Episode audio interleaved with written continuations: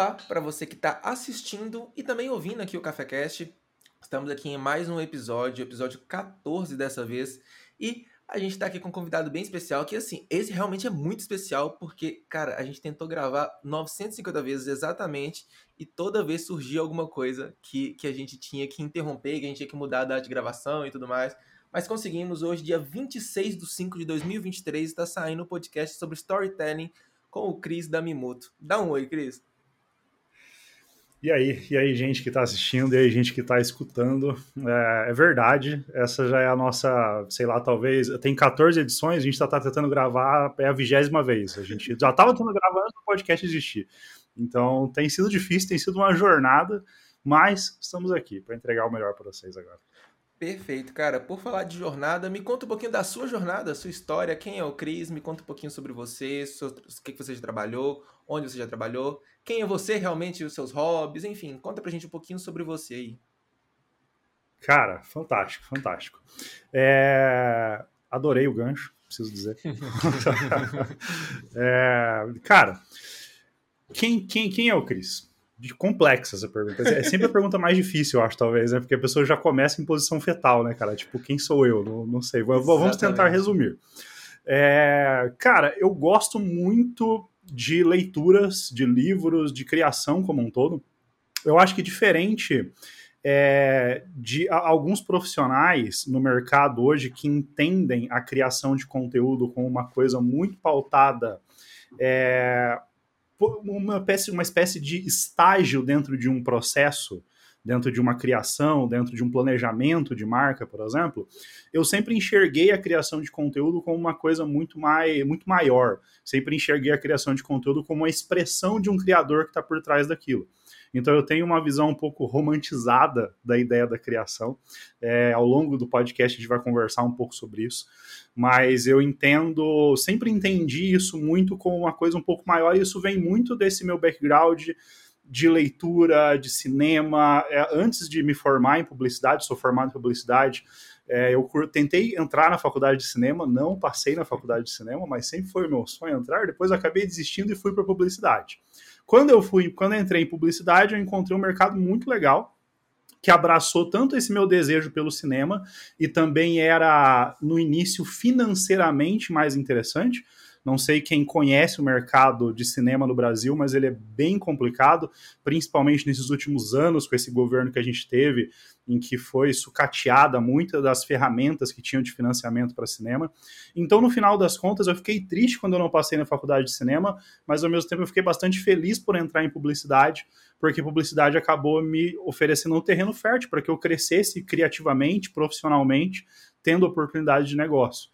E na jornada pós-faculdade, eu tive duas empresas, a Noal School, que foi a minha primeira é, empresa de maior expressão. Eu tinha a Noal School, a princípio era uma agência, depois transformou em uma escola online, em que a gente fazia cursos para sociais mídia. Depois da Noal School, eu tive aquela caixa, que foi onde o Matheus me conheceu, aparentemente, uhum. né? Aquela caixa era um projeto que eu tinha em sociedade com o Vinícius Gambetta, da agência de bolso. Depois eu vendi a minha parte para ele, ele comprou a minha parte, ele assumiu junto com o pessoal da Reportei, que depois acabou entrando na empresa também. E depois que, pós No Wall e pós aquela caixa, é, eu queria investir em alguma coisa que fosse mais pessoal. Por que, que eu falei aquele, aquela, eu dei aquela introdução no início que eu enxergo a criação como uma coisa mais de expressão do criador e tudo mais, e não só como uma coisa, como um passo dentro de um planejamento de uma empresa e tudo mais. Porque eu queria ter alguma empresa que falasse um pouco mais com o creator, que pegasse essa pessoa que cria conteúdo como forma de expressão, como forma de dizer quem ele é, como forma de se posicionar no mercado, e eu queria criar uma empresa que conversasse com essa pessoa. E é daí que surge a ideia da Mimoto, que é, no caso, a minha terceira empresa online, né, de mais expressão, e é a Namimoto que eu tô agora. Então, na Namimoto eu tô tentando fazer esse alinhamento de todas essas coisas que eu disse. Não sei se ficou claro, é sempre complexo explicar quem é você, né? Me diz aí, Matheus. Ficou, cara, ficou claro. Cara, uma coisa que eu. Na verdade, dois, dois comentários aqui. O primeiro, nessa questão de se apresentar, eu, eu acho muito engraçado. Toda vez que eu vou me apresentar, eu lembro da Camila Renault se apresentando aqui. ela virou e falou assim: hum. Ah, não, não, não gosto de falar dos meus títulos e tudo mais, tudo mais, tudo mais e tal. Mas aí depois eu insisti nela, ela, a apresentação dela foi, foi contando tudo que ela já trabalhou e tudo mais. Mas um pontinho foi muito engraçado. Eu já fui eleita a melhor profissional de marketing do Brasil. Ai, nossa senhora. eu acho que só isso aqui já, já, já joga lá é. pra cima o nível de, de do podcast, sabe? Eu acho muito foda isso. Claro. Enfim, claro, e, claro. Aí, e aí depois disso, toda vez que eu vou me apresentar, eu falo assim, nossa, vou, vou me apresentar e eu não fui o melhor do, do Brasil ainda. É. Eu, eu, eu, fui, eu fui eleito o melhor filho do Brasil pela minha mãe, no caso. Nossa, minha mãe ah, me ama. Um abraço pra minha mãe. É, acho que se serve de alguma coisa, pode vou, servir. Vou, começar, vou usar essa também, hein? Gostei, achei interessante. também já fui eleito é. o melhor dono de empresa do Brasil pela minha empresa. Ótimo, aí ponto. Estamos, estamos entre gigantes aqui. Isso aí, cara. Você que está assistindo, fique, fique feliz. Você tem duas pessoas extremamente gabaritadas falando com você nesse momento. Exatamente, cara. Mas aqui, um outro ponto que você falou, cara, duas empresas, assim, que realmente, para para nossa área, elas foram de suma importância, sabe? Eu te conheci naquela caixa, tudo bem? E o Aquela uhum. Caixa, ele. Eu, eu não, então eu não tenho know-how para falar do know-how, mas a, a, Aquela uhum. Caixa, ele foi essencial para mim em um momento que eu estava realmente crescendo e precisando de conhecimento. Cara, eu queria entender que legal, como que foi para você é, sair desse, desses dois projetos, porque eu tenho um apego uhum. tão grande no, nos meus projetos que uma vez já me, me, ofereceram sociedade. E foi uma pessoa que era uma uhum. pessoa, assim, era uma pessoa da Rádio Tatiaia. A Rádio Tatiaia é uma das maiores rádios uhum. aqui de uhum. Belo Horizonte. E aí eu não, não tive coragem de aceitar porque eu não consegui me desprender ali. Talvez o projeto já poderia uhum. estar maior hoje, mas eu não consegui me desprender naquele momento ali. Eu queria saber. Uhum. Pra, isso, ó, isso nem tava no roteiro, hein, gente? Mas eu queria saber como foi para você isso, cara. Cara, é uma ótima pergunta, cara. Assim, eu, primeiro de tudo, eu fico muito feliz por aquela caixa ter te ajudado profissionalmente na tua jornada. É uma coisa muito interessante, cara, porque nas duas vezes em que eu saí dessas empresas, primeiro da Nool e depois daquela caixa, é, muitas pessoas mandaram mensagens para mim falando coisas parecidas, que a, a, a, os cursos, os conteúdos, os materiais que eu criava tinham ajudado, tinham impulsionado a carreira, tinham ajudado pessoas a se recolocar no mercado, pessoas tinham saído de outro mercado e tinham entrado na, na publicidade, né, na comunicação. Então isso sempre deixa muito feliz, cara. Muito, muito, muito feliz mesmo. Porque é, um, é uma sensação de um dever cumprido ali, de realmente, putz, todo o trabalho que deu, todas as coisas que a gente criou, realmente gerou frutos em algum lugar. Mas em relação às mudanças, né, cara? Em relação a mudar de uma empresa, a sair de uma empresa, como foi no caso aquela caixa, para investir numa outra empresa que é a Mimoto, cara. É, obviamente foi muito, é muito duro no início, não é uma coisa simples porque realmente a gente tem essa questão do apego emocional com aquilo que a gente criou, né? Uhum. Porém, cara, é, eu acho que eu tenho muito uma coisa de o que, que eu sou capaz de entregar aqui aonde eu estou, sabe? Então, tanto na no wall quanto naquela caixa, chegou determinado momento que eu senti que eu já tinha feito ali o que era para eu fazer sabe? Eu acho que se eu continuasse mais tempo do que, a, do que o momento que eu fiquei, eu senti que eu poderia começar a entrar em uma espécie de piloto automático de estar tá entregando coisas ali que de repente não ressoassem tanto em mim, coisas que realmente eu não tinha tesão ali de estar tá criando. Então, para mim foi um movimento de transição muito entre aspas natural nesse sentido de, cara, sinto que o meu trabalho aqui terminou, posso ir para um outro lugar e fazer uma coisa em outro lugar com tranquilidade, sabe? Uhum. É, mas, mais uma vez, não foi fácil, realmente foi um processo entre eu decidir, cara, eu acho que eu quero sair daquela caixa, acho que encerrei o meu trabalho aqui naquela caixa e eu realmente saí, foram alguns meses, assim cheguei, conversei com o Vini, expliquei para ele a ideia, falei, cara, tô, tentando, tô querendo investir numa outra empresa, com outro estilo de trabalho, com outra dinâmica de trabalho. Então teve algumas coisas em relação a isso. Fora isso, tinha algumas coisas também pessoais. É, tanto a No Wall School quanto aquela caixa eram pauleira nos bastidores, assim porque eram projetos gigantescos. Uhum. Aquela caixa mesmo, a gente estava entregando uma caixa nova todos os meses. Então era um fluxo de trabalho muito alto de pesquisa, de produção, de vídeo, de criação de material, fora que tinha a própria comunidade, evento online, participação de, de happy hour, enfim, uma série de coisas. E na No School anteriormente era um processo grande também de criação de cursos constantes, né? É, só para contextualizar o pessoal, No All School e aquela caixa são elas são paralelas, as duas empresas acontecem junto. É, não sei se eu deixei claro isso no início, mas não é no All School, depois aquela caixa, depois Mimoto. É meio que no All School e aquela caixa juntas e depois Mimoto separado. Então eu estava em um momento da minha carreira e da minha vida pessoal que eu senti que eu precisava dar uma desacelerada um pouco.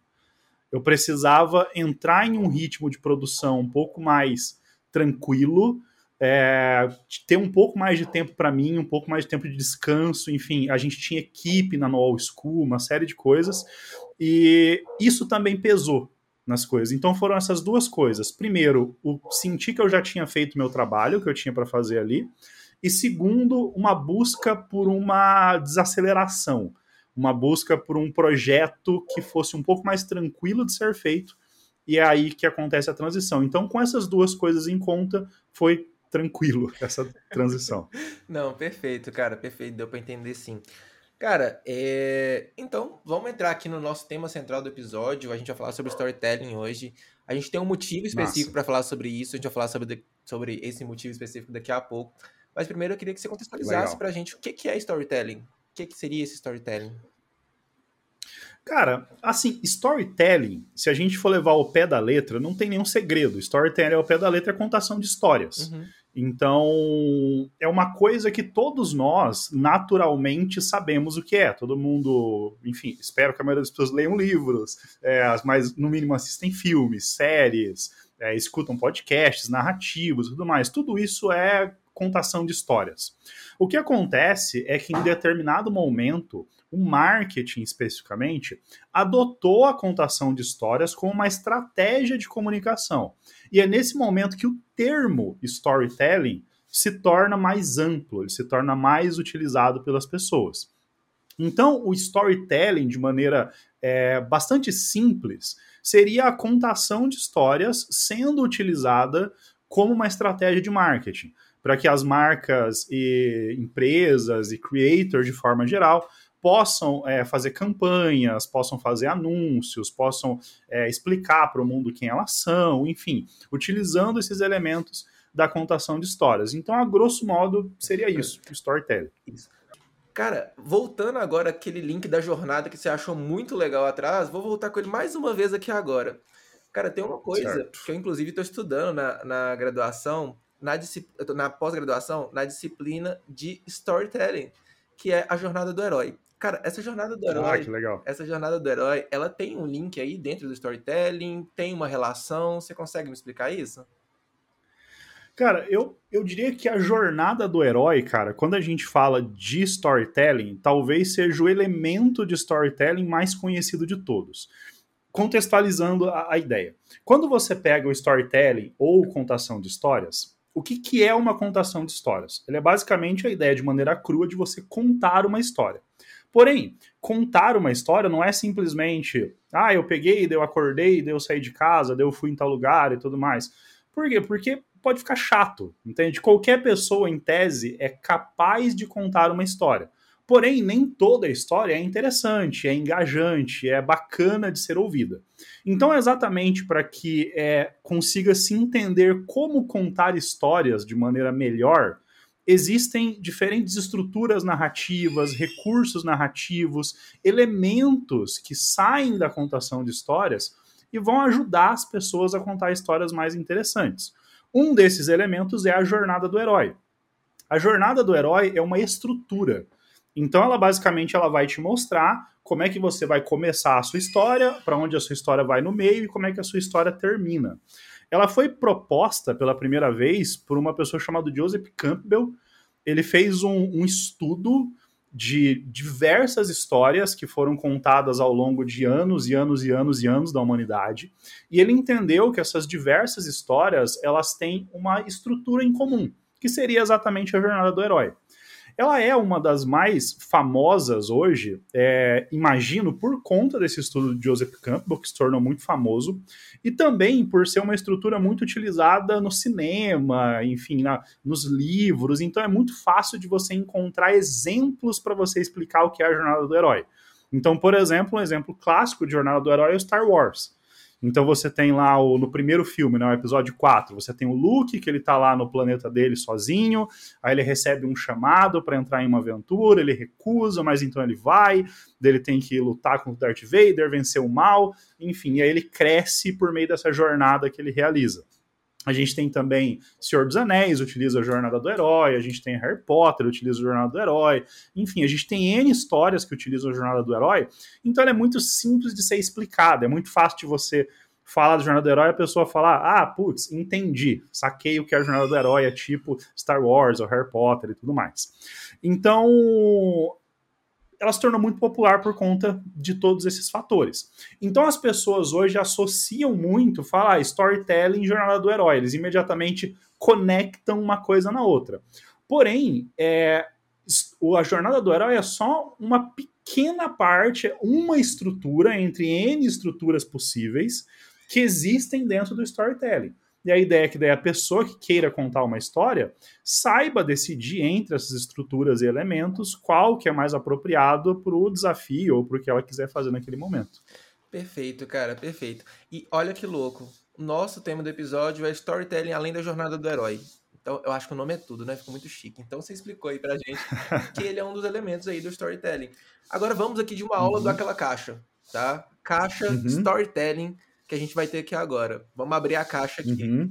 Cara, me conta um pouquinho sobre outras, outras ferramentas, outros modelos, enfim, outras formas de criar um storytelling. Uhum. Cara, para mim especificamente, assim, as coisas, os, a, a, os elementos de storytelling que eu acho mais úteis no dia a dia da pessoa. Eu acho que estruturas são muito interessantes. Então a gente tem a estrutura, por exemplo, como a jornada do herói, que a gente, que a gente acabou de citar aqui agora. É, só que existem N outras estruturas, como o Homem no Buraco, por exemplo, que é uma estrutura que ela fala sobre uma pessoa, sobre basicamente, né, a ideia de uma pessoa que ela está tentando fazer uma coisa, ela tem um problema, que é o momento em que ela cai nesse buraco, ela consegue uma forma de resolver esse problema e ela sai. Então, como usar isso na prática, por exemplo? Sei lá, você está explicando a história do seu produto ou da sua empresa. Então, você conta lá, faz um post, ou faz um vídeo, ou faz alguma coisa sobre uma pessoa que ela tem, ela está querendo fazer alguma coisa, mas ela encontra um problema, ela cai nesse buraco e o seu produto ou ajuda ela a solucionar esse problema e sair desse buraco e ter uma vida mais feliz. Enfim de uma maneira bem simplista explicando aqui. Então, estruturas são legais porque estruturas te explicam aonde como você organiza as informações.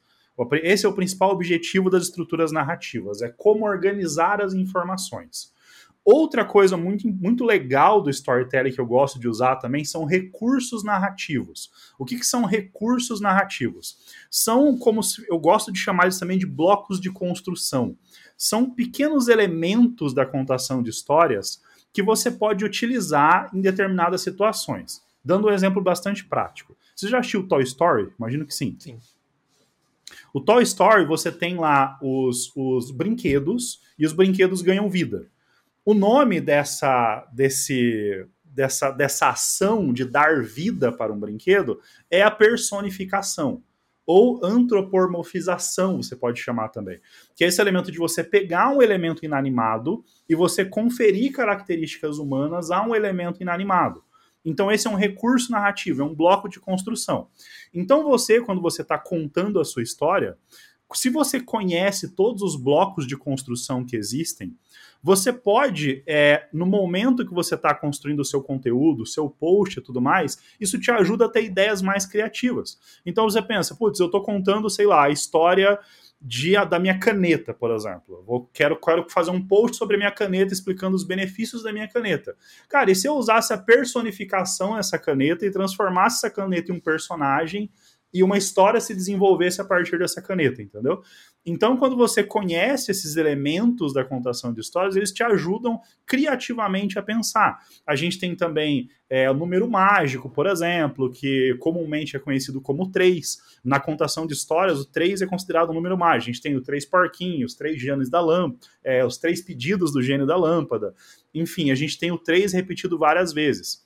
Então, na contação de histórias, tem-se essa ideia de quando, de quando você cria alguma coisa com o número 3, ele é mais fácil de ser lembrado pelas pessoas que estão acompanhando a sua história.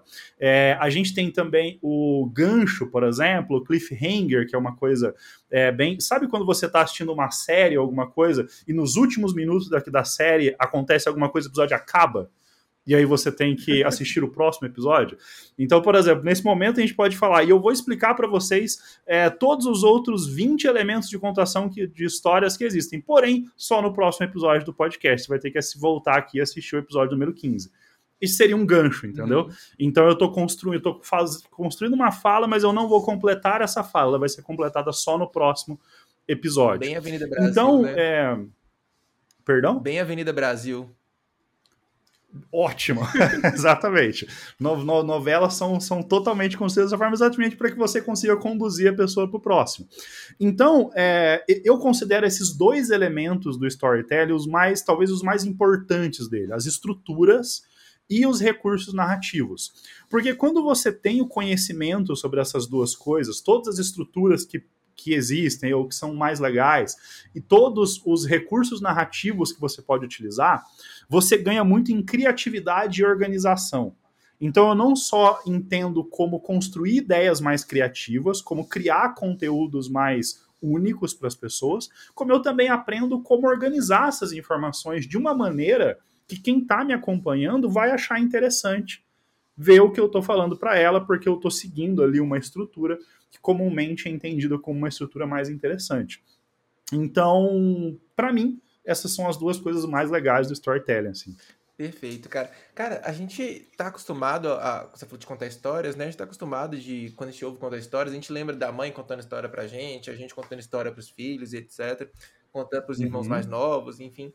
E aí a gente tá muito acostumado com a questão do. Realmente eu falando e contando, eu lendo alguma história. Cara, tem como uhum. existir esse storytelling sem textos, então sem falas, sem sem escrever alguma coisa, sem eu estar tá lendo alguma coisa ali, é possível contar uma história assim também?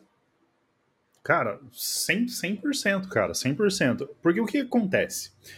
A história, ela não precisa necessariamente ser verbalizada. Uma história ela pode ser interpretada.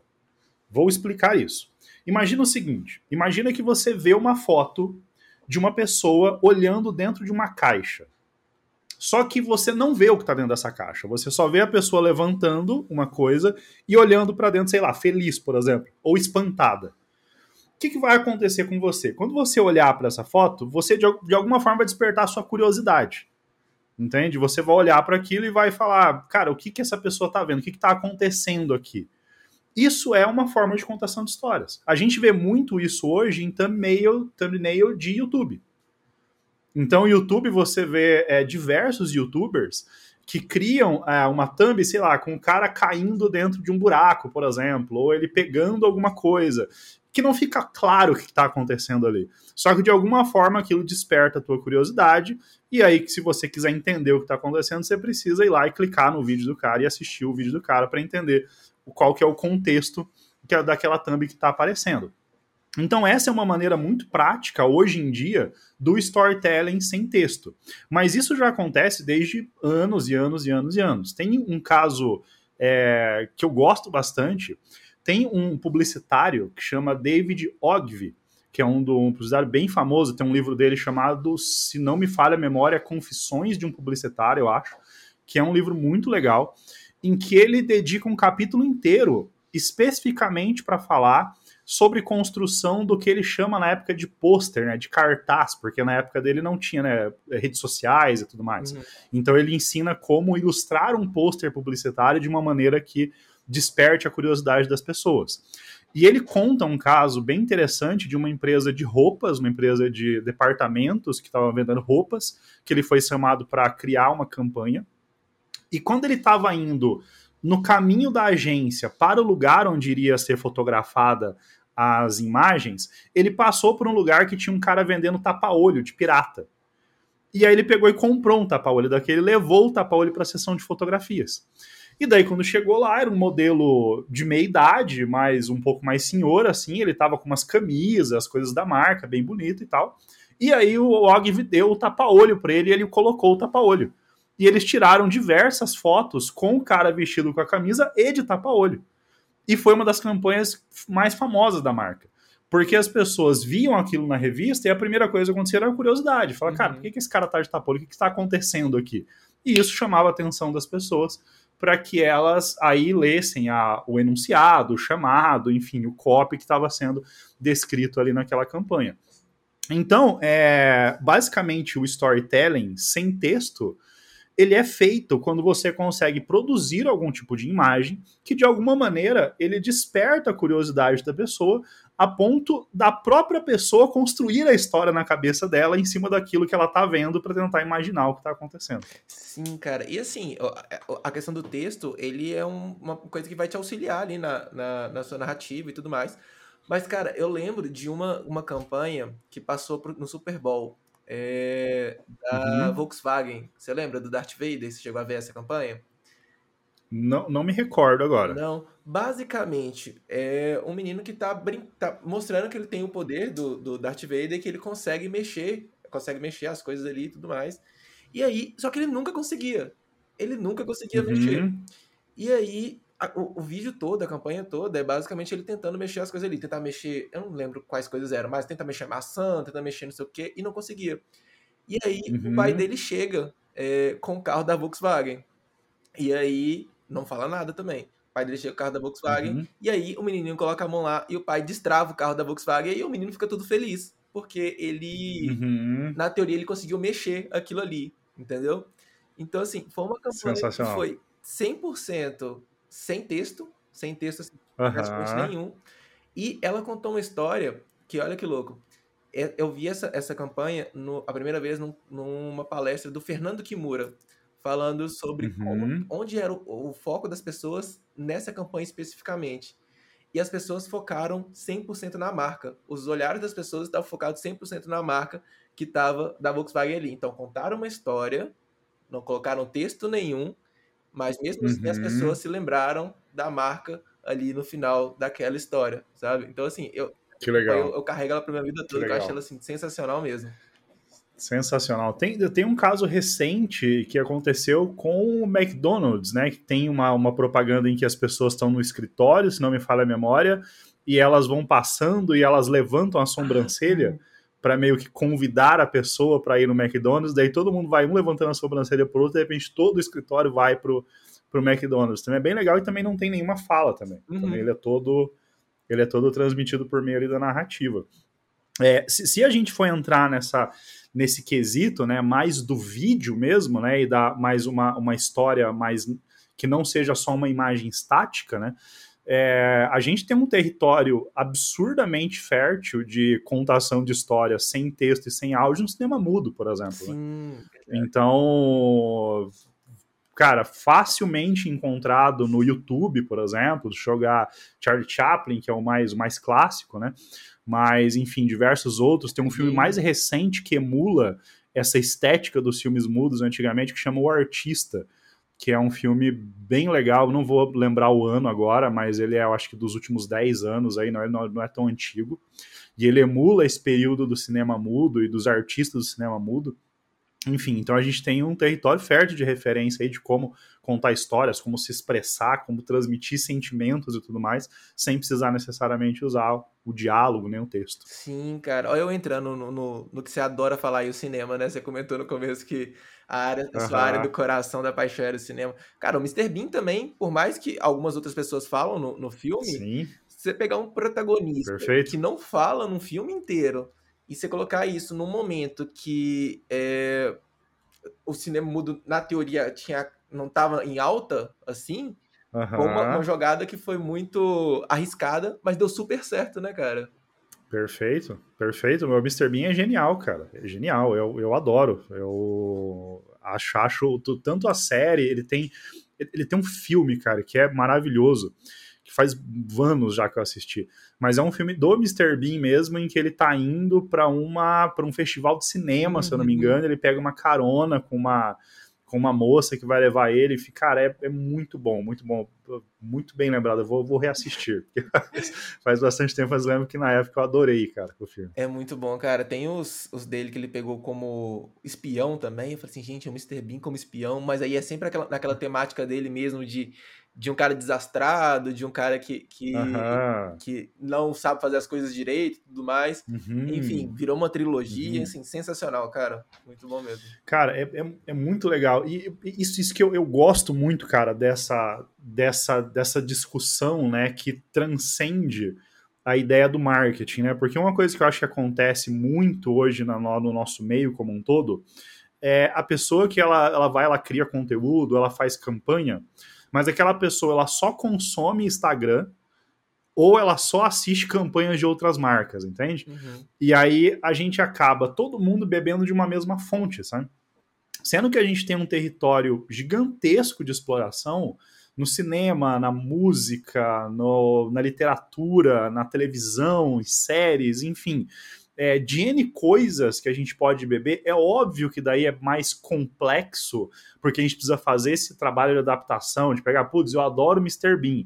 Legal, mas como que o Mr. Bean vai ser útil de alguma forma para o conteúdo que eu estou criando? Não é tão óbvio como você, sei lá, eu preciso fazer um podcast, então eu escuto o podcast do Zezinho e aí eu faço igual o podcast do Zezinho porque já está mastigado ali o formato, enfim, eu pego tudo pronto mas eu acho muito é, revigorante essa, essa, esse problema de tentar resolver isso. Cara, como que a gente pega o cinema, como que a gente pega os quadrinhos, como é que a gente pega a literatura e como é que a gente traz isso para a criação de conteúdo, sabe? Uhum. Eu acho que uma das, foi uma das coisas que me motivou muito lá atrás a fazer essa transição para Mimoto, exatamente uma das coisas foi tentar resolver essa questão. Uhum. E cara, esse não óbvio é o que faz justamente a gente criar as campanhas, criar projetos que eles não são iguais aos outros, né? Porque hoje em dia na internet acaba que gente, na internet, no mundo, enfim, acaba que a gente tem tudo de tudo, basicamente, né? A gente tem tudo de tudo. Exatamente. Então, essa Exatamente. adaptação da gente assistir, sei lá, você viu um. Igual, por exemplo, eu fiz uma, uma brincadeira na época que eu tava. Eu trabalhava numa empresa de concursos. A galera ficava pedindo uhum. um curso específico, um curso específico, um curso específico, um curso específico. E aí, na hora que saiu esse curso, que, que eu fiz? Eu peguei aquela ceninha inicial de Rei Leão, que, que mostra todos os animais se reunindo para poder levantar e mostrar o Simba ali. Coloquei como se as uhum. pessoas. Coloquei assim, vocês, vocês, vocês. Uma coisa simples, ele fez 10 minutos. Você, cena, os bichinhos ali. E sim, na hora que levanta sim. o Simba, eu coloquei a imagem do curso. E aí todo mundo ficando louco, ficando feliz, não sei o que, não sei o que. E isso foi de uma referência que o meu chefe tinha falado que ele passava, ele assistia Rei Leão pelo menos uma vez na semana. Aí eu falei, interessante. Uhum. Vou assistir Rei Leão aqui essa Sensacional. Semana. E aí na semana teve um lançamento e aí eu adaptei isso, sabe? Então assim, foi uma coisa que não tinha nada a ver, né? E aí eu consegui trazer ali, a galera adorou, enfim. Foi uma coisa que a gente consegue fazer coisas criativas, coisas trazer coisas de outros lugares para o nosso mercado Sim. aqui para o mercado. Inclusive, né, a gente falou agora há pouco sobre é, os recursos narrativos, né, esses elementos da contação de histórias. Isso que você acabou de mencionar é uma coisa chamada alusão, em que a gente pega uma, uma propriedade né, de, um outro, de um outro mercado, é, no caso você pegou do cinema, né, uhum. e você trouxe isso do cinema para o teu universo, que era esse universo dos cursos. Então, cara, é sensacional, é sensacional. Existe uma, do, do, ponto de vista criativo, né? Existe um certo conforto em você fazer uma coisa que outra pessoa já está fazendo. Porque isso, de alguma forma, te dá aquela ideia de validação. Uhum. Tipo, ah, eu tô fazendo dessa forma porque o fulano e o Beltrano fizeram, então deve ser esse o jeito certo a gente tem uma certa aversão a risco, né? A se uhum. colocar numa posição de, cara, eu não vou fazer essa. É, não vou, sei lá, eu tive uma ideia mirabolante aqui na cabeça, mas eu não vou colocar isso em prática porque ninguém fez, então, sei lá, vai que dá errado. Uhum. Então é muito mais confortável fazer algo que alguém já está fazendo. É, porém, é, eu sou sempre um incentivador de dar esses passos, cara. Tenta ir um pouco, tenta fazer essa parada que ninguém tá fazendo, tenta colocar, vai que funciona, entende? Uhum. Porque a gente acaba vendo coisas que são geniais, né?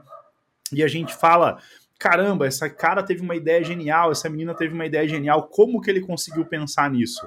Só que sacadas geniais, elas não surgem assim, elas são frutos de erros, né?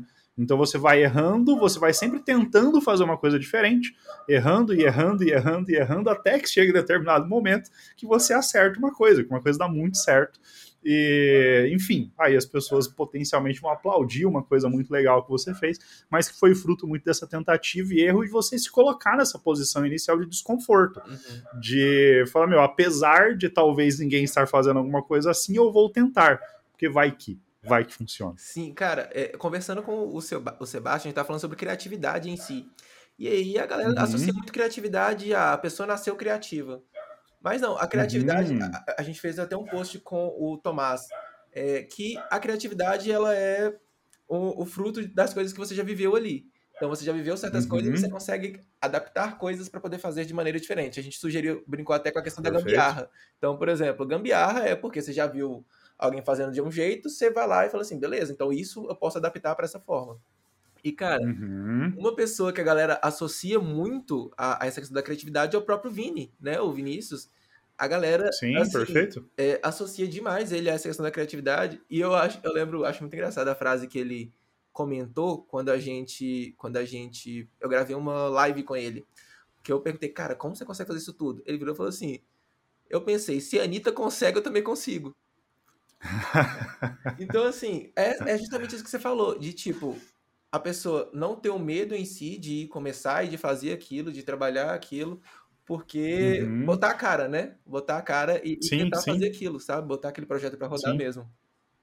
É. Eu, eu, acho que, eu acho que você tem que querer, cara. Você tem que querer fazer algo diferente. Por isso, é, eu, eu acho que a gente, hoje, a gente vive em um, em um momento complicado da criação de conteúdo. que eu quero dizer com complicado?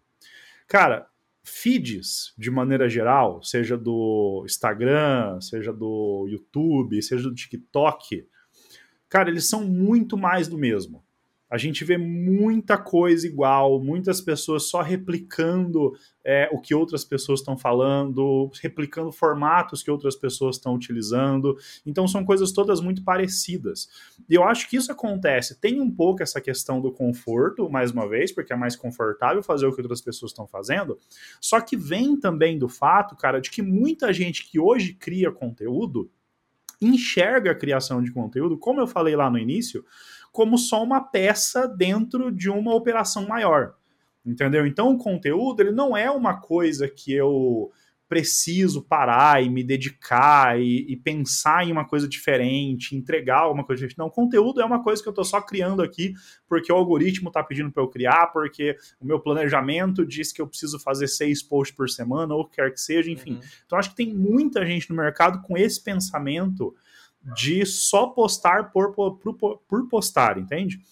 E eu acho que falta muito no mercado uma galera que não, cara, que enxerga a sua criação como algo que não é só uma engrenagem numa operação, mas é realmente uma coisa onde você para, onde você pensa, onde você tenta buscar formatos diferentes, tenta formar, tenta formar pontos de vista diferentes para que você possa entregar para a pessoa uma coisa que não seja ali aquele feijão com arroz que ela está acostumada a ver em todo lugar.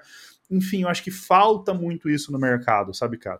A gente tem muito a visão de que mercados estão saturados. Então, ah, o mercado de marketing está saturado, o mercado sei lá do que está saturado, o mercado de não sei do que está saturado. O mercado, na verdade, está saturado de pessoas que fazem a mesma coisa. Uhum. Entende? Porque o mercado sempre vai ter espaço, qualquer mercado sempre vai ter espaço para pessoas que estão dispostas a oferecer alguma coisa diferente. E oferecer alguma coisa diferente vem primeiro de você querer assumir riscos, de você realmente intencionalmente pensar, cara, como eu posso entregar algo diferente do isso disso que estão fazendo. E eu acho que vem também de um pouco de eu vou usar duas palavras que as pessoas acham pejorativas, que é preciosismo e romantização. Entende? Eu acho que falta um pouco de preciosismo da parte dos criadores, de cara, realmente parar e para pensar naquilo com foco, e falta um pouco de romantização no sentido de, cara, isso que eu estou entregando aqui nas redes sociais, esse vídeo que eu estou entregando, esse material que eu estou entregando, eu fiz isso com o coração mesmo, entende? Uhum. Eu fiz isso porque eu realmente quero apresentar uma coisa diferente, porque eu quero falar uma coisa diferente, porque eu quero ajudar as pessoas a pensarem uma coisa diferente, sabe? Porque eu fiz isso com cuidado, com capricho capricho não quer dizer necessariamente você ter a melhor câmera, ou você ter melhor, o melhor equipamento, ou você ter o português mais rebuscado do mundo, mas é você fazer o melhor que você pode fazer com o que você tem na mão naquele momento, entende? E você não entregar qualquer coisa só porque você precisa criar conteúdo, entende? Então eu penso muito nisso, assim.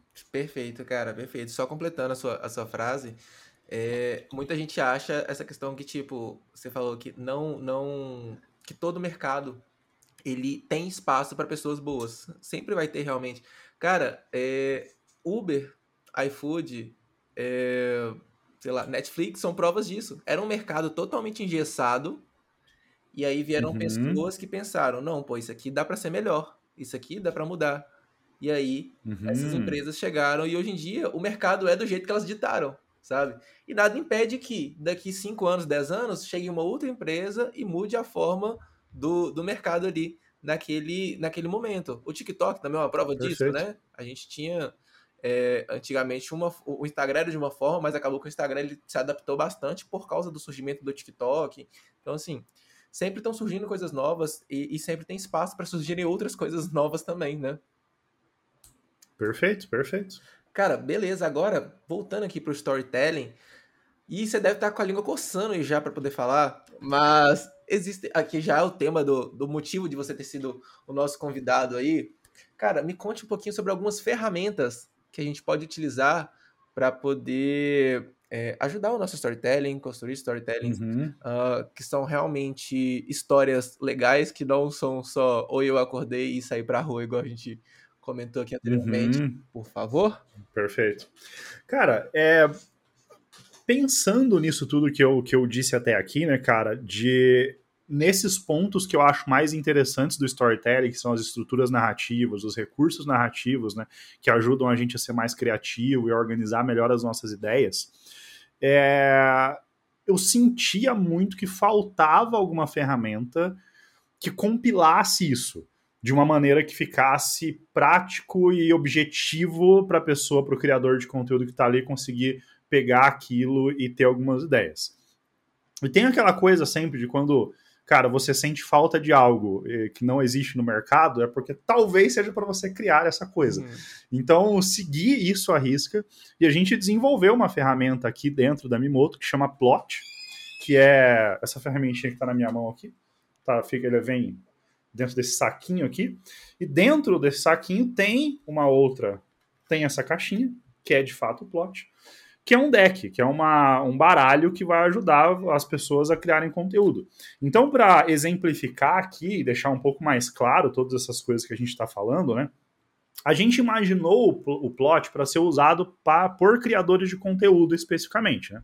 Então a gente estruturou ele como se fosse uma espécie de um livro mesmo. Então eu adoro livros, por exemplo, como O Senhor dos Anéis ou Hobbit, em que todo, normalmente livro de fantasia começa com um mapinha, né? Então o nosso também começa com um mapinha aqui que explica é, os, as sessões do plot, né? O plot é composto por quatro sessões. E ele vai ajudar as pessoas em quatro momentos específicos da criação de conteúdo. Primeiro, sobre o que eu posto. Então, sobre o que eu falo, sobre o que vai ser o meu próximo conteúdo. Para resolver esse problema, a gente tem os dispositivos temáticos. Então, o, o contador de histórias, ele sempre conta uma história a partir de um tema. É, toda história tem um tema, especificamente que ele precisa usar para que ele possa é, desenvolver a narrativa dele. Então, eu, eu citei agora o Senhor dos Anéis, por exemplo. Qual que é o tema do Senhor dos Anéis? O tema do Senhor dos Anéis é sobre é, mesmo a menor das criaturas pode fazer uma diferença na história, que é o caso do Hobbit, né, do Frodo, que ele é aquele personagem pequenininho, que ele é todo frágil ali, e ele sai naquela jornada e ele consegue é, vencer o mal. Então, esse era o tema do Tolkien quando ele foi escrever O Senhor dos Anéis. Porém, quando a gente está fazendo a criação de conteúdo, a gente não precisa ser tão é, gigantesco dessa maneira. A gente pode ter temas mais singelos para que a gente possa fazer ali um carrossel, para que a gente possa fazer um vídeo, para que a gente possa fazer alguma coisa assim. Então, no plot, você aprende como construir o seu tema a partir, por exemplo, você pode criar um conteúdo sobre a sua jornada até aqui, que é uma dessas cartinhas. Eu acho que a eliminação vai me atrapalhar de mostrar um pouco, mas você tem, por exemplo, uma cartinha sobre jornada. Então, o que, que é? Você criar um conteúdo sobre a sua vida. Você contar sobre é, como é que você começou na profissão, você contar sobre alguma grande mudança que te fez chegar onde você chegou, algum, alguma grande conquista que você teve. É, por exemplo, ser o filho preferido da sua mãe, essa é uma grande conquista. Você pode criar um conteúdo sobre isso, sobre co como foi para você quando você foi eleito o filho preferido da sua mãe. Enfim, é, você pode criar um conteúdo sobre isso para que as pessoas te conheçam um pouco mais. Uhum. É, você pode criar um conteúdo sobre algum valor seu, por exemplo. Então, por exemplo, no meu caso, um dos valores para mim é enxergar o conteúdo como o não como uma peça em uma, em uma, em uma operação, mas como uma coisa maior, como realmente um mecanismo para que você ap apresente um outro ponto de vista para as pessoas. Então, eu posso criar um conteúdo explicando sobre isso, falando sobre esse valor meu. É, você pode criar um conteúdo sobre algum problema do seu público. Esse é o mais comum, né, que a gente vê hoje nas redes sociais. Então você pega algum problema do seu público, sei lá, no, no marketing, né? Não sei como usar storytelling, não sei como escrever uma legenda de Instagram, enfim. Você pode criar uma história sobre isso. Então, esse vai ser o seu tema. Você tem uma tendência, por exemplo, sei lá, você pega uma, uma, uma tendência no seu mercado e você vai contar uma história sobre essa tendência. Enfim, então essa primeira tem várias outras cartas aqui sobre temas, né? Que vão te ajudar a, a responder sobre o que eu vou falar, sobre o que eu vou criar no meu conteúdo. A partir do momento que a gente entende sobre o que criar no nosso conteúdo, a segunda dúvida é, beleza, mas como exato, qual a ideia por trás disso? Porque uma coisa é, cara, eu quero falar sobre é, o dia em que eu decidi que eu iria ser um publicitário, por exemplo, um conteúdo do, com tema jornada por exemplo. Quero contar essa história sobre o dia que eu decidi ser um publicitário. Porém, é, existem N maneiras de eu explicar por que, que eu decidi virar um publicitário e como exatamente eu vou fazer isso. Aí, na parte de recursos narrativos, é a parte, para mim, mais divertida do, do plot, que é onde a gente tem esses vários elementos da contação de histórias, que tem as ilustrações, inclusive, hum, feita pela maravilhosa Nani Vasquez, que são elementos da contação de histórias que eu posso usar para contar a minha história. Então, por exemplo, é, um elemento da contação de histórias é o antagonista, por exemplo. O antagonista é essa cartinha aqui, ó. Não sei se vai dar para ver. Uhum. É, toda história normalmente tem um vilão, né? Tem alguém a ser combatido. Então, por exemplo, eu posso contar a minha história é, sobre por que eu decidi virar um publicitário, usando para isso a figura de um antagonista. Então, eu posso falar que eu queria é, vencer a mesmice do mercado, porque eu estava entediado com várias propagandas ruins que eu via na televisão e eu não aguentava mais isso, então eu decidi virar um publicitário para que eu pudesse criar campanhas publicitárias melhores. Por exemplo, não estou dizendo que é uma ótima ideia, só a primeira ideia que me veio à mente aqui. Enfim, é, tem essas N coisas que você pode é, ir tendo ideias, ideando coisas a partir desses recursos narrativos que você pode utilizar da contação de histórias. Então a gente tem N outros. É, a comparação, por exemplo, quando você usa, compara duas coisas para poder explicar uma ideia, por exemplo. Tem a personificação, que a gente acabou de falar, tem a, a quebra de padrão, que é uma carta que eu gosto bastante também, que é quando você conta, quando você diz uma coisa que é contraditória ao que seria o pensamento vigente, enfim, quando você cria algo que é que vai contra algo que é padrão. Enfim, isso chama atenção, isso desperta a atenção das pessoas. E depois a gente vai para a parte da estrutura. Então vamos, vamos pegar de novo aquele exemplo, mas às vezes não estou dizendo que é um ótimo exemplo, mas é só o exemplo que a gente tem aqui no momento. Que é a ideia lá do ah, eu virei publicitário porque eu queria combater a mesmice das propagandas que eu vi na televisão por exemplo, certo? Uhum. Aí a gente tem a ideia de beleza, então eu tenho meu tema, eu tenho a minha ideia. Como é que eu estruturo essa história? Como é que eu começo ela? Como é que eu, o que, que vai acontecer no meio? Como é que ela termina? Aí para isso a gente tem as cartas estruturas narrativas. Aí, estruturas narrativas, a gente não tem a jornada do herói, porque eu achei que seria clichê, então a gente não tem a jornada do herói. Então não, não compre o plot esperando que você vai ver a jornada do herói, você vai ver a jornada do herói em outros lugares. Mas a gente tem algumas outras coisas aqui, por exemplo, como Homem no Buraco, por exemplo. Uhum. Aqui explica daí como utilizar, enfim. Realmente tá, tá bem ruim de ver, gente, por causa da iluminação, mas é, vou explicando, vou tentando explicar é, verbalmente aqui. E também, se você estiver assistindo, me, se você estiver escutando, me perdoe, porque eu estou mostrando para a câmera e você está me escutando, você não está vendo nesse momento, né? Então, vou tentar ser bem claro. Se você está escutando no Spotify, você tem vídeo. Se você está tá escutando no Apple Podcasts, no, no Deezer, uh, enfim, em outros podcasts, o episódio está no YouTube também, tá bom? Então, você consegue ver as cartinhas no YouTube. Ou então, entrar no, no Instagram da Mimoto, né? É, exatamente. Tem, exatamente. Tem as postagens lá também e tal. E aí você é. pode entrar no site e comprar o seu também, que você vai ver todas as cartinhas na hora que chegar na sua casa. exatamente. Aí você, você pode ir escutando esse podcast e procurando as cartinhas que eu tô falando no seu baralho na sua mão. É exatamente. É enfim, aí a gente tem algumas estruturas narrativas aqui que também vão ajudar as pessoas a organizar as ideias, como a estrutura Homem no Buraco, a estrutura dos trapos à riqueza, que é quando você começa num ponto negativo e vai até um ponto positivo. Enfim, a gente tem também métodos de validação. Métodos de validação daí já não é bem storytelling. Métodos de validação já é uma, uma, uma mais que a gente colocou para que a pessoa possa entender se o conteúdo que ela criou é legal ou não.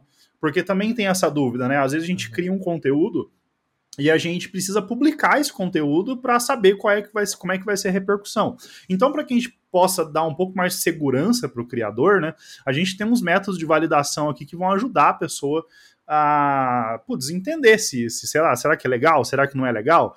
Então tem algumas que, por exemplo, com uma autoavaliação, que a pessoa se fazer algumas perguntas para entender como é que ela responde essas perguntas, enfim, para se colocar um pouco na, na posição do, do público, né? Uhum. Enfim, é mais ou menos essa a ideia. Então, assim, é, sem fazer um jabá, mas já meio que fazendo, o plot é a ferramenta que eu mais gosto para criação de conteúdo e storytelling. Acho que ela é a ferramenta que une esses dois mundos de uma maneira bastante agradável para quem está utilizando. Porém, se você não quiser utilizar o plot, se você quiser procurar por outra coisa, é, você consegue encontrar muito. Eu não vou te indicar um outro porque o plot é melhor. Mas você pode procurar bastante coisa na internet. Então você pode procurar, por exemplo, no Google, né? Tipo, estruturas de contação de histórias, por exemplo. Você vai encontrar lá a estrutura do Jornal do Herói, obviamente. Você vai encontrar a estrutura que é utilizada na Pixar. Você vai encontrar o nossa, me fugiu o nome, acho que é Dan Orwell, se eu não me engano, que tem o círculo de contação de histórias também. Enfim, você tem N outras, é, N ferramentas que estão online que você pode fazer uma pesquisa por estruturas narrativas ou recursos narrativos ou coisas do tipo no Google e aí você pode meio que pincelando informações aí na internet para tentar ir construindo seus próprios, as suas próprias histórias.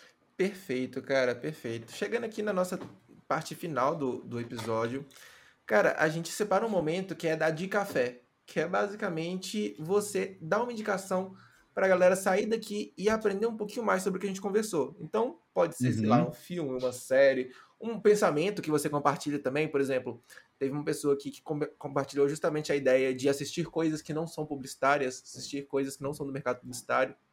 Enfim, uhum. pode ser um perfil no Instagram, pode ser qualquer coisa, mas que a galera possa sair daqui é, e conseguir aprender um pouquinho mais sobre o assunto também. Cara, eu gosto muito de indicar livros, cara, porque, enfim, acho que o cenário entrega.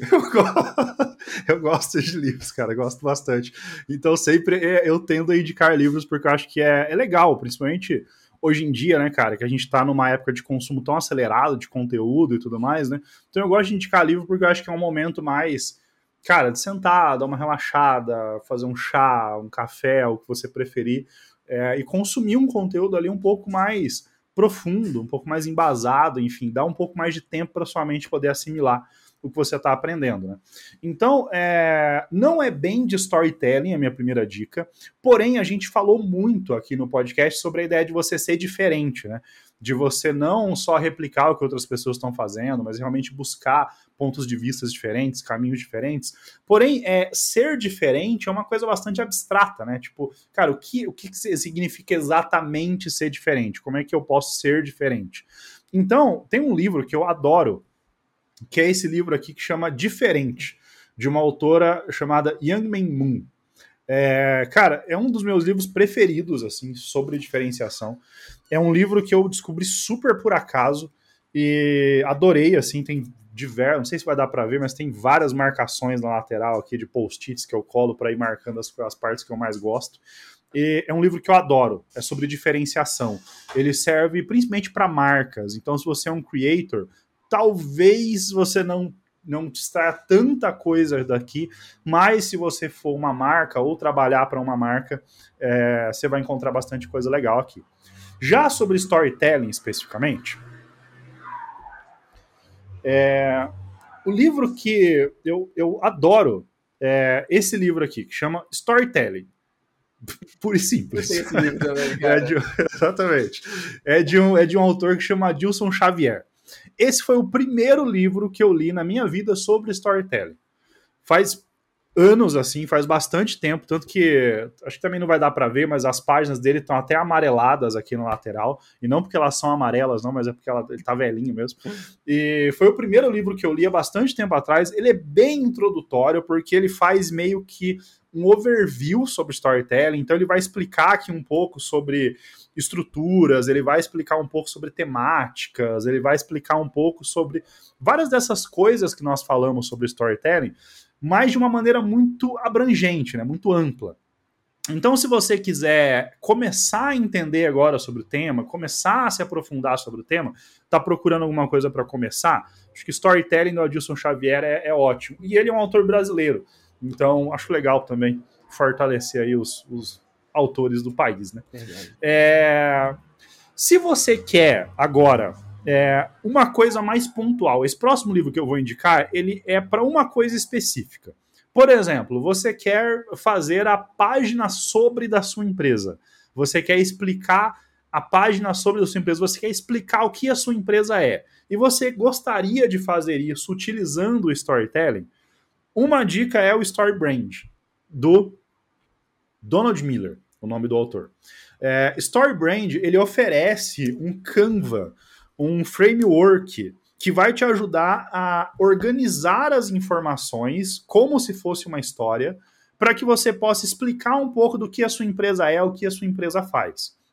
Então ele é bem pontual para esse assunto. Tem gente que até tenta utilizar o StoryBrand para outras coisas, só que é, eu não acho que ele é tão útil assim, por exemplo, sei lá, para criar conteúdo ou para algumas outras, para fazer um vídeo, por exemplo, de venda ou um vídeo de campanha. Eu não acho que Story Brand funciona bem, mas ele funciona muito bem se você quiser explicar um pouco sobre a sua empresa. Então, Story Brand aqui é uma dica legal.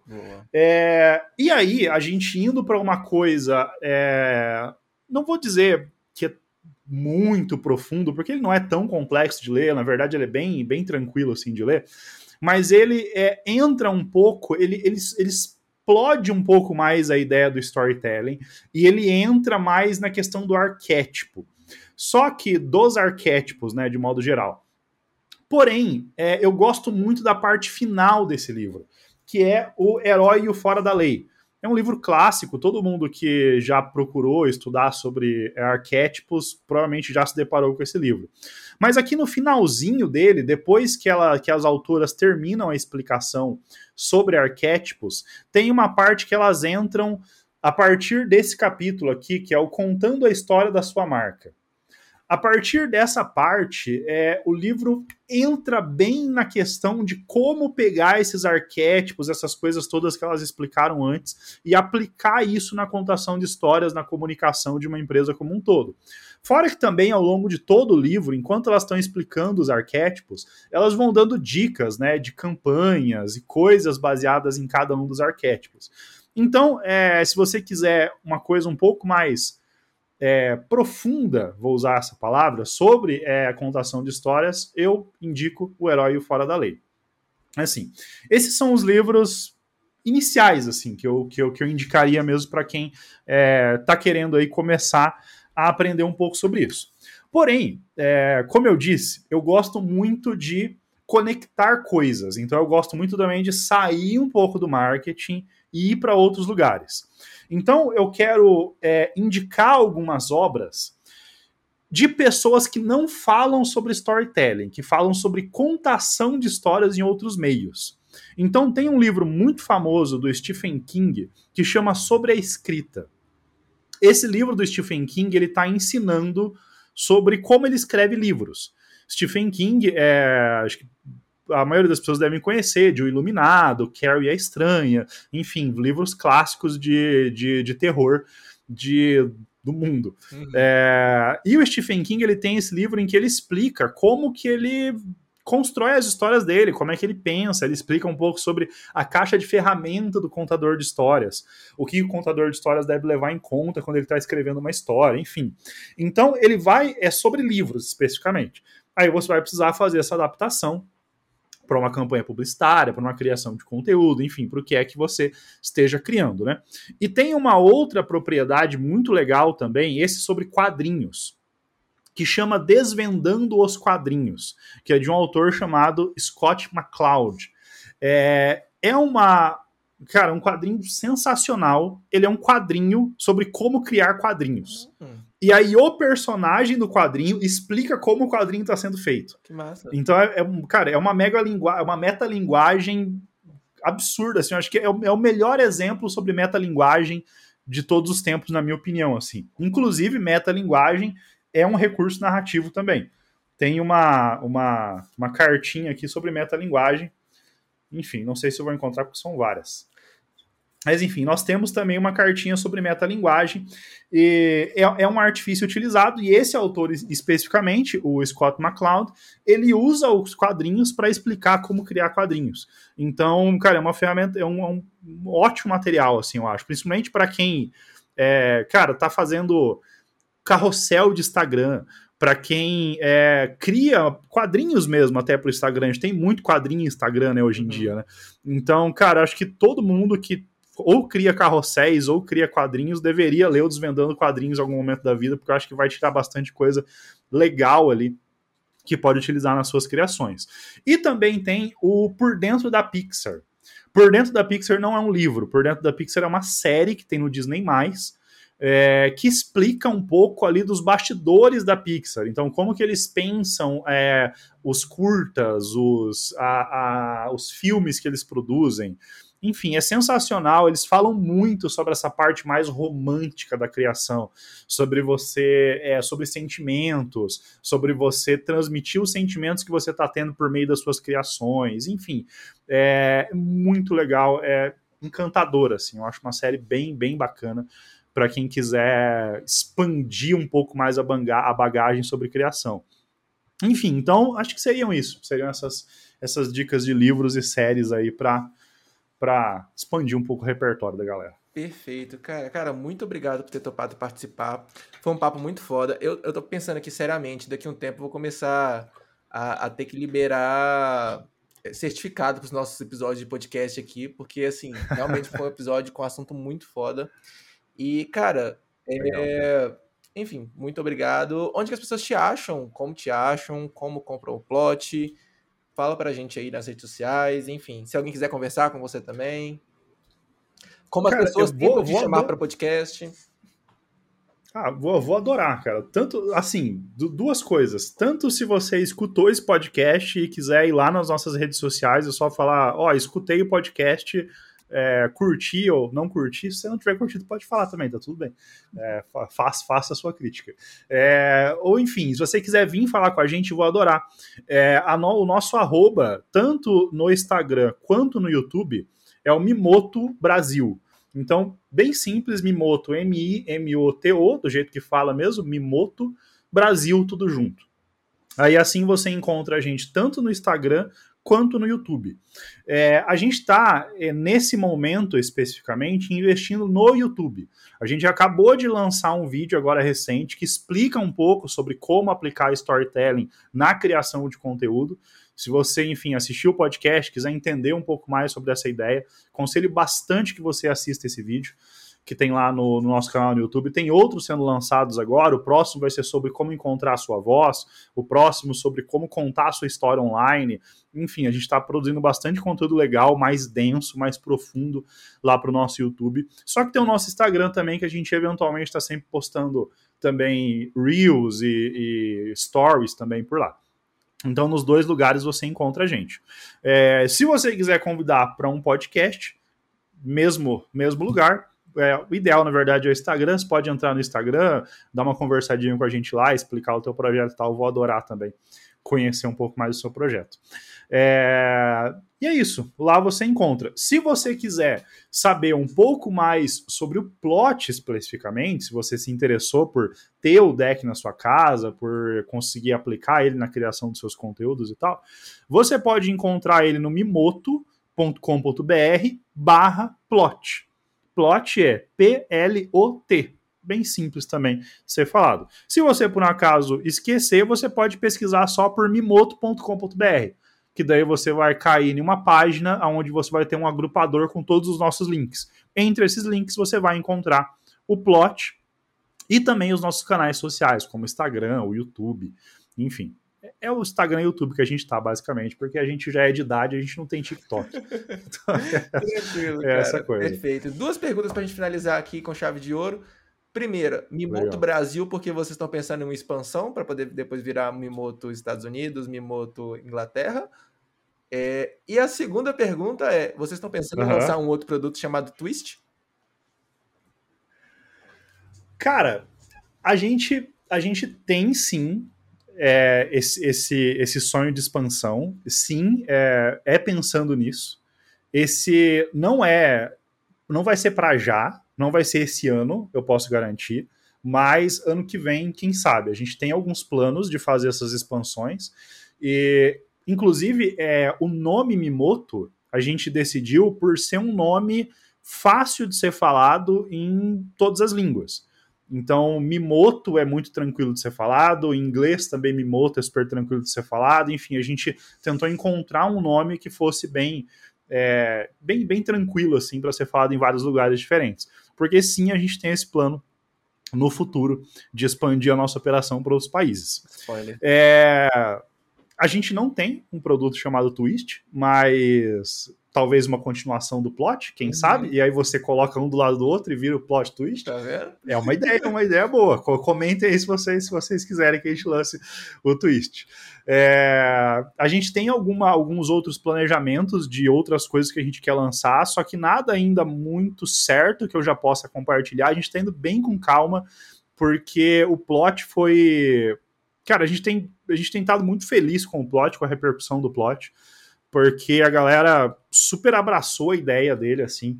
A gente. Porque é um produto bastante diferente, essa união do storytelling com a criação de conteúdo, da forma como a gente faz aqui, é, utilizando os recursos, estruturas, enfim, todas essas coisas assim. Então, a gente lançou para ver se ia funcionar. Eu lembro que a nossa, a nossa primeira tiragem do plot foi de 100 unidades. A gente fez 100 unidades para realmente sentir como é que ia funcionar. E, cara, rapidinho a gente estourou essa, essas 100 unidades aí, a gente está bastante feliz. Então, por isso, a gente, nesse momento, não tem pensado em, em próximos produtos. Acho que o protagonismo nesse momento é do plot e a gente quer manter o protagonismo do plot por pelo menos aí um bom tempo aí antes de começar a falar sobre qualquer outra coisa. É... E é isso. Fechou, cara, perfeito.